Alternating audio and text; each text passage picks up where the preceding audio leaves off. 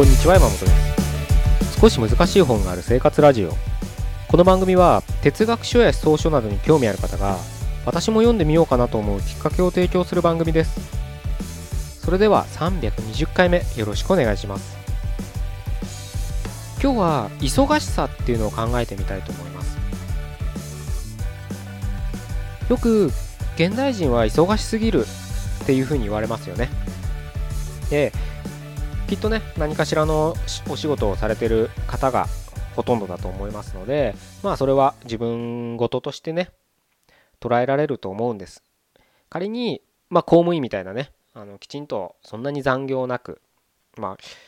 上級公務員っていうのかなああいう人たちはね霞が関あたりにいる人たちはあの夜中までね相変わらず働いてますけれどまあ特にねそういったところでなかったらまあうんどこだろう。月に10時間もないんじゃないかな残業。ね大体僕のね知人とか知ってる人も、まあ、5時とかには上がってるなんていう話を聞くとねあのまあそういう人も中にはいるとは思うんですけど大体でもほとんどの人はね、うん、残業とかねしてあの時間をねかけてお仕事をされてると思うんです。もしくはねその契約とかでやっぱ残業がない職種についてたとしたってやっぱ9時から5時ね、えー、密度の濃い、えー、時間を過ごしてるはずなんです。やらなきゃいけないことっていうのが多くあると思うんです。そういった意味でもねあのー、まあその長くね働いてるから忙しいとかではなくてやっぱりそのね8時間なら8時間の間うん、質の高いね仕事をさせするっていうことは、まあ、忙しさにもつながると。やっぱそれだけ疲れると思うんですよ。密度の濃いね例えば締め切りに追われてるとか、うん、ありますよね支払いとかね。そういった業務とかあるので疲労困憊というかねやっぱ神経すり減らしながら使あの仕事してるわけですからそういった意味でもね忙しいっていうふうに言えるかと思うんですけれどだからねゆとりっていうのがすごく言葉が今定着してますけれど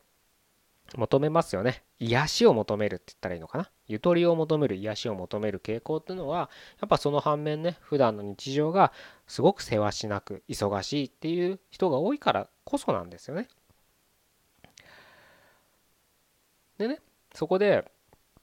だからまあ癒しを求める、求めるのもいいし、あのゆとりを求めるのは全然いいんですけれど、でも僕はすごく不思議なのは、僕僕自身の体験として不思議だったのは、やっぱ忙しくて疲れてて休み欲しいなって思って何か9連休とか10連休とかなっても今度は逆に何もすることがない日が多かったわけです。何しようかなみたいな。で僕なんかね友達そんな多くないですからまあ自慢そんな偉そうに言うなよって話かもしれないですけど別に遊び行く友人もそんないないわけです。むしろ僕は自分から誰かを誘うってほとんどしたことがないんで休みなら休みで何もすることがないわけです。まあ運動するぐらいですよ。本本読んで運動するぐらいです。その意味で言うとなんか癒しや休みを求めるねゆとりを求める癖していざそれが手に入ったら何していいか分かんないっていう人も多いんじゃないかなと思うんです。確かに必要なんです休みっていうのは人間絶対に。ただそんなに無駄なね長い期間の休みって必要かなってとも僕は思ったりするんです。特に特にねやりたいことがわからないとか自分が何していいかわからないとか目標目的がないとか趣味がないっていう人は特に長い長期間の休みっていうのはあまりいい方向に働かないんじゃないかなって思ってます。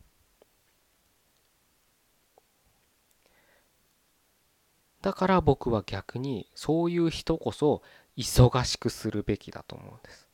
本当に忙しくするべきだと思います。それは別に仕事を長くしろってわけじゃないんです。空いた時間に例えばジムに行くとかね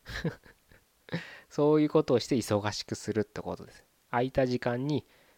会社からかい、ね、定時で上がれる仕事だったら帰ってきたら必ず走りに行くとかね。そういうことをしなさいっていうことなんです。僕なんか毎日睡眠時間3時間しか取れないのにジムだからジムに行ったから毎日3時間しか寝れなかった日っていうのが実はひととき続いてた時期があるんです。1年半ぐらい。死にそうになりましたけど。まあもちろん毎日毎日ではないのであのでも大体週の週5日ぐらいは3時間ぐらいしか寝ないで睡眠時間でしたね。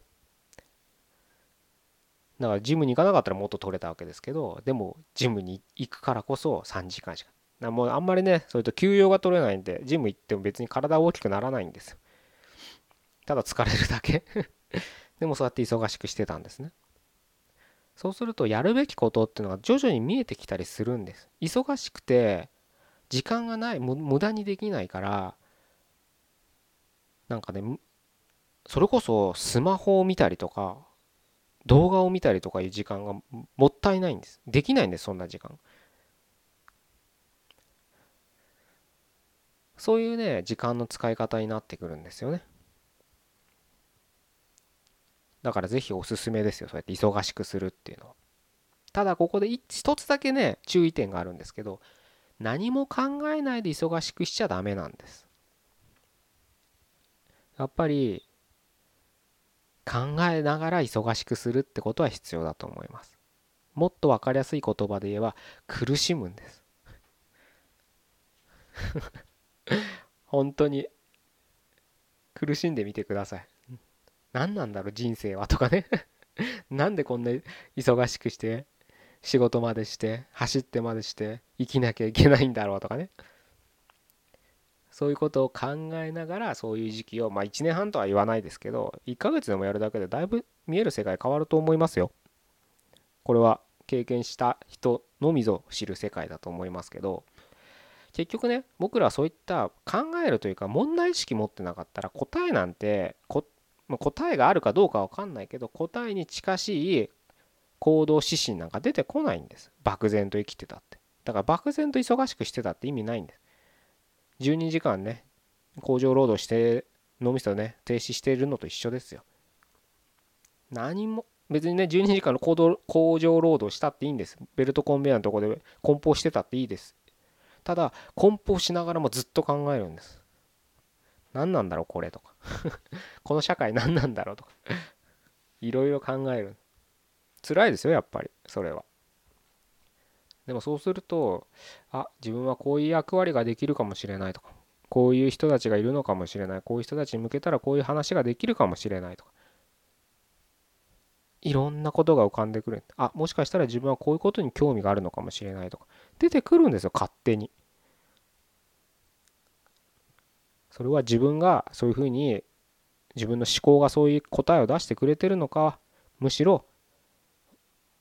逆にねむしろというか逆に環境がそういうふうにさせてるのかはちょっとそのそれぞれね考えてほしいですけれど別にそんなのはどちらでいいですね。自分としてはやるべきことがねあの見つからない人だったらそういうやり方をすれば一応とりあえず今やるべきことがちょっと見えたりするだけで一歩進めるわけですから是非ねただ漠然と毎日をねだらだら過ごすんではなくてもし今の状況に満足してないんであればどんどん忙しくしてみてください。今まで断ってたそれは私の仕事じゃないからっていうのもどんどん拾ってみてください。後輩からねこれどういうことですか？新入社員から新しく転職で入ってきた人からちょっと聞かれていつもはいやそんなの書いてあんじゃんとか冷たく突き放してたのをちゃんと丁寧に教えてみてあげてくださいよ。それもやっぱりそれ見ときゃいいじゃんっていう3秒で終わるのがやっぱちょっと人に教えるのって時間かかりますよね。どんな簡単なことでもやっぱ1分2分3分ぐらいかかるはずですよ。そういうことをすると 3, 3秒で終わってたのが3分かかったらそれだけ時間は食うわけですからやらなきゃいけない仕事が忙しくなるわけです。そういうのをしていくしてみてください。是非ね。ちょっと頑張ってみるっていう忙しさが必要ですから。もしね今日お伝えしたようなことに当てはまるなって思う人がいたらやってみてほしいなと思います。じゃあ今日は以上で終わりたいと思います。320回目。どうもありがとうございました。